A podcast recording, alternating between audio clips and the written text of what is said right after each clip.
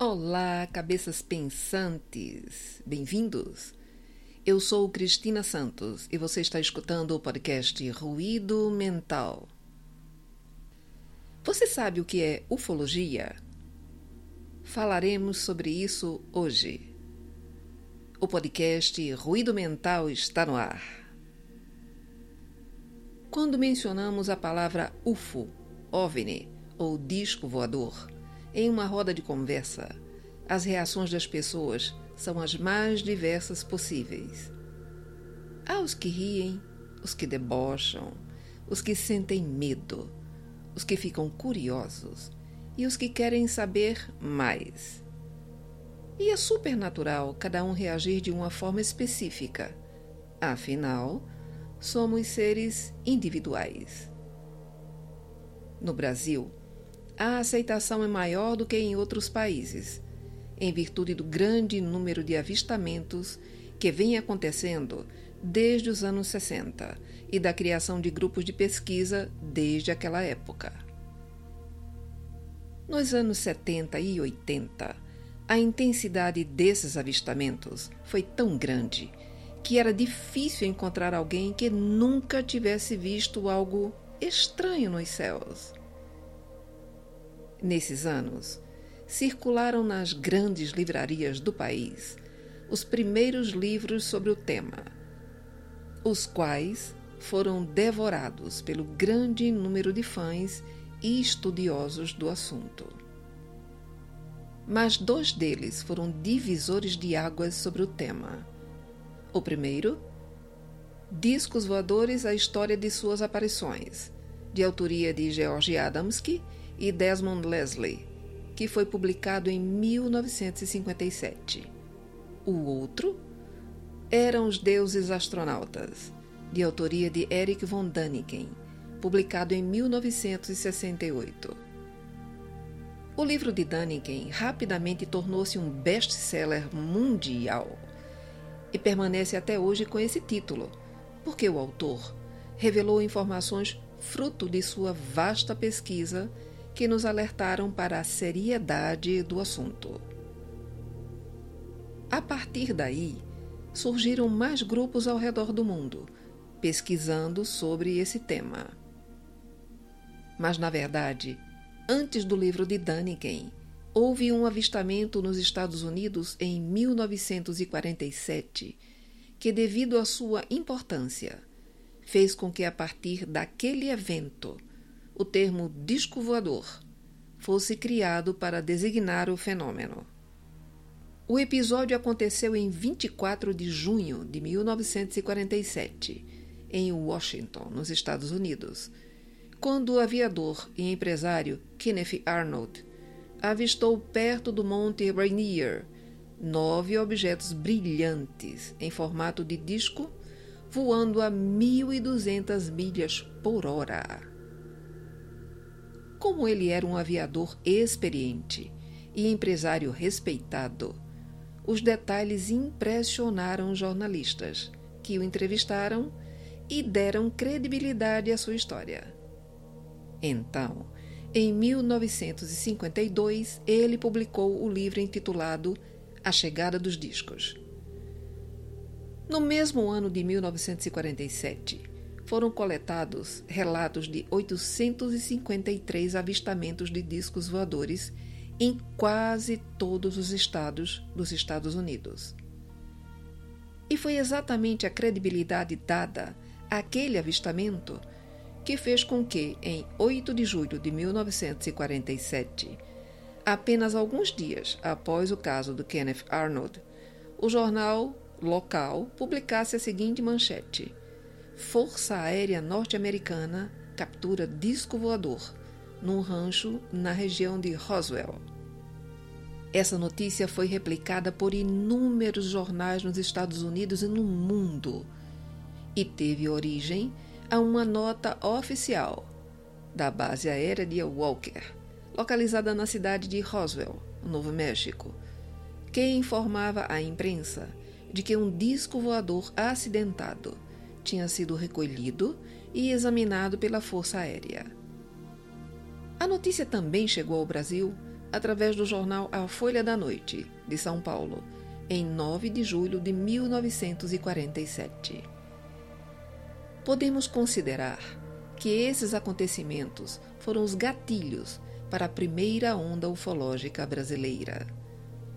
Pois a partir daí, os jornais brasileiros noticiaram avistamentos de discos voadores no Rio de Janeiro, São Paulo, Presidente Prudente, que teve um suposto disco acidentado, Campinas, Santos, Belo Horizonte, Recife, Olinda e Salvador. O jornal O Globo chegou a anunciar: Enchem-se de discos voadores os céus do Brasil. Nos anos 60 e 70, houve uma explosão de avistamentos no Brasil, e foi aí que muitos grupos foram formados para pesquisar o assunto. Casos com grande repercussão na mídia, como a Operação Prato, o caso Varginha e a chamada Noite Oficial dos OVNIs, são ícones da ufologia brasileira. Naquela época, geralmente ocorriam avistamentos de esquadrilhas de OVNIs, que eram percebidos também à luz do dia. Recife e Olinda viram o número desses avistamentos ficarem tão frequentes que era comum acontecer em palestras em grandes cinemas da cidade, para que os depoimentos fossem registrados. Certa vez, em um desses avistamentos na cidade de Olinda, quando um OVNI sobrevoava um dos bairros a poucos metros de altura, vimos um rapaz ficar tão extasiado que ele subiu em um poste de luz com o intuito de chegar mais perto da nave. Então, o nosso grupo que fazia a observação do fenômeno o alertou para descer dali para que um acidente não acontecesse com ele. Enquanto em vários países do mundo esses avistamentos eram percebidos como reais, nos Estados Unidos, o governo passou a desmentir toda e qualquer coisa que se relacionasse ao assunto. E assim, as pessoas que narravam as suas experiências passaram a ser ridicularizadas pelos amigos e até familiares. Infelizmente, até hoje, o governo só confirmou a veracidade de um caso de avistamento ocorrido em 2020 por um navio da Marinha Americana, que teve a confirmação inclusive do Pentágono. Nos últimos meses, a pressão de militares e políticos para a desclassificação dos avistamentos tem crescido bastante, e tudo indica que, mesmo lentamente, eles irão liberar outras confirmações. Claro que essa insistência doentia em negar o que o mundo todo já sabe passa pelo medo de admitir que eles não são invencíveis e de admitir que mentiram sobre os fatos durante quase 80 anos. E isso também se chama arrogância.